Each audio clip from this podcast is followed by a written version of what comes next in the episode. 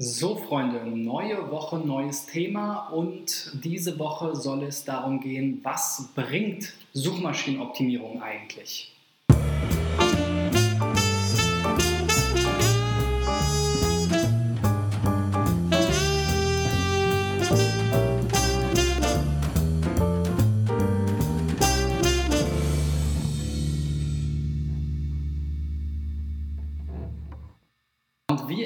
Letzten Woche starte ich auch in dieser Woche mit der SEO-Analyse.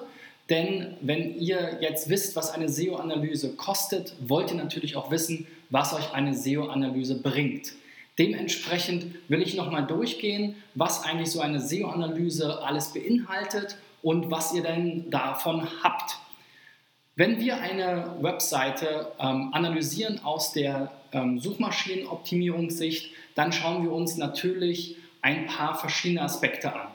Zum einen alle On-Page-Faktoren, dazu gehört vor allem natürlich die ganze Technik, sowohl von dem Content-Management-System her, den Quelltexten her, als auch von der Server-Architektur her, Performance, Ladezeiten, Security-Aspekte.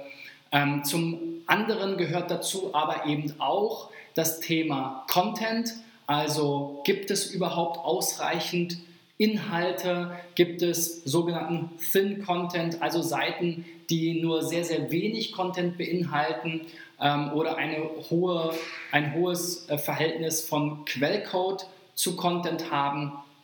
Ähm, gibt es einen Keyword-Fokus überhaupt? Also gibt es Inhalte, die gezielt aufgebaut wurden zu verschiedenen Themen, um entsprechende Rankings zu generieren? Und ähm, natürlich auch der Bereich ähm, der ganzen internen Verlinkung. Also sind die ähm, Seiten, die dann eben auch sozusagen zu strategischen Themen in den Suchmaschinen erscheinen sollen, sind die auch entsprechend mit der ähm, äh, intern verlinkt, sodass sie eben die entsprechende Relevanz und ähm, das entsprechende Gewicht auf der Domain auch bekommen und ähm, von vielen Stellen eben angelinkt werden, sodass viele Nutzer dorthin finden, aber eben auch die Suchmaschinen merken, okay, das sind besonders wichtige Dokumente, die ähm, in der Seitenhierarchie oder Architektur eben etwas weiter oben stehen als vielleicht ähm, andere. Und der zweite Bereich ist natürlich der ganze Off-Page-Bereich, also alles, was nicht auf der Webseite stattfindet Insbesondere natürlich die Backlinks. Dort wurde ja in der Vergangenheit sehr viel Schindluder mitgetrieben, also Links aus Netzwerken aufgebaut oder komplett eigene Netzwerke aufgebaut, um dann eben künstlich Links zu produzieren, was sich äh, in der Vergangenheit immer wieder gerecht hat, weil Google dem eben in irgendeiner Weise ähm, auf die Spur gekommen ist und das entsprechend abstrafen konnte. Zu Recht natürlich.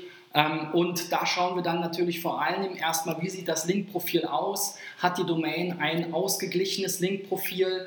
Ähm, führen zu viele Links nur auf die Startseite oder auf gewisse Unterseiten? Wurde vielleicht schon mal in der Vergangenheit durch ähm, Linkbuilding da irgendwo ein Schwerpunkt gesetzt, der heut, aus heutiger Sicht eher schädlich sein kann? Wie sehen die ähm, Linktexte aus, also die sogenannten Anchor-Texte?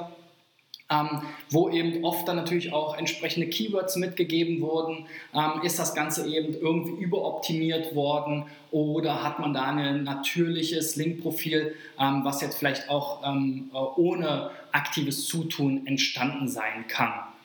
Ähm, dazu gehört natürlich auch irgendwo einzuschätzen, sind diese Backlinks von Mehrwert? Also möchte man diese Links behalten? Helfen die den Leuten auf den verlinkenden Seiten denn auch entsprechend weiter? Also haben wir wirklich auch ähm, ergänzende Inhalte zu dem Thema? Gibt es einen entsprechenden Mehrwert für die Leser? Fließt auch Traffic eben über diese Links? Ähm, Google hat ja nicht zuletzt auch mit Chrome sehr viele Möglichkeiten, auch festzustellen, ob tatsächlich Links auch geklickt werden.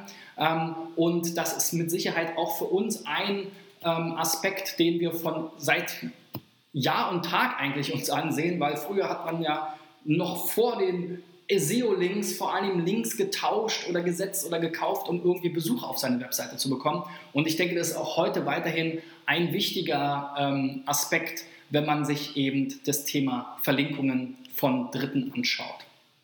Dann hinzu kommen natürlich in der heutigen Welt auch noch ganz viele Themen, die man dann in Google Analytics sich angucken kann.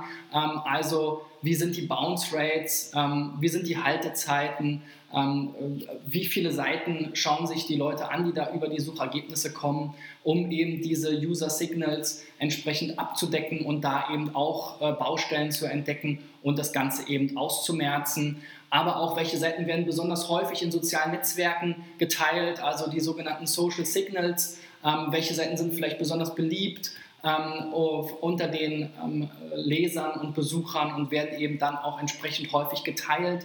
Da kann man natürlich viel daraus lernen und auch viele Rückschlüsse ziehen. Und diese SEO-Analyse hat das Ziel, wirklich eine Bestandsaufnahme zu machen, zu gucken, liegt irgendwas im Argen, hat man irgendwelche Leichen im Keller, die einem über kurz oder lang auf die Füße fallen, damit man eben nicht diesen äh, wichtigen SEO-Traffic verliert und damit auch in der Regel natürlich Umsatz oder Anfragen.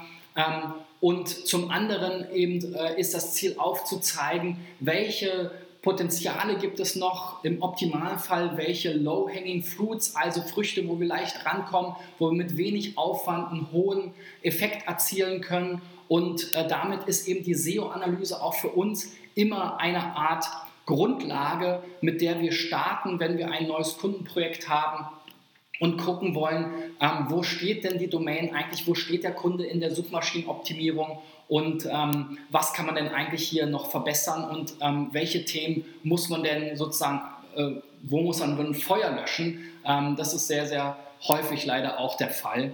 Ähm, gerade wenn Kunden auf uns zukommen, die vielleicht ein Problem haben, eine Abstrafung bekommen haben oder eben einen äh, immer weiter sinkenden äh, Traffic-Zufluss haben aus Google oder vielleicht ihre Webseite gehackt, gehackt wurde. Ähm, das sind dann eben Themen, auf die man natürlich äh, besonders äh, Wert legt. So eine SEO-Analyse liefert einem also wirklich einen umfassenden Blick aus der SEO-Perspektive auf die Webseite und auf das Online-Marketing, vor allem natürlich das SEO aus der Vergangenheit und soll auch sozusagen den Weg ebnen für die Zukunft und die zukünftigen Maßnahmen, die eben sinnvollerweise ähm, betrieben werden sollen, um entweder die guten Rankings zu halten oder eben die Rankings auch noch weiter auszubauen und eben entsprechende Schwächen ähm, auszugleichen. Gerade auch vor einem Relaunch ist eine SEO-Analyse besonders sinnvoll, denn dann weiß man, was hat man schon Gutes in der Hand, was will man beibehalten, was will man sozusagen rüber retten auf die neue Seite und wovon will man sich vielleicht auch trennen.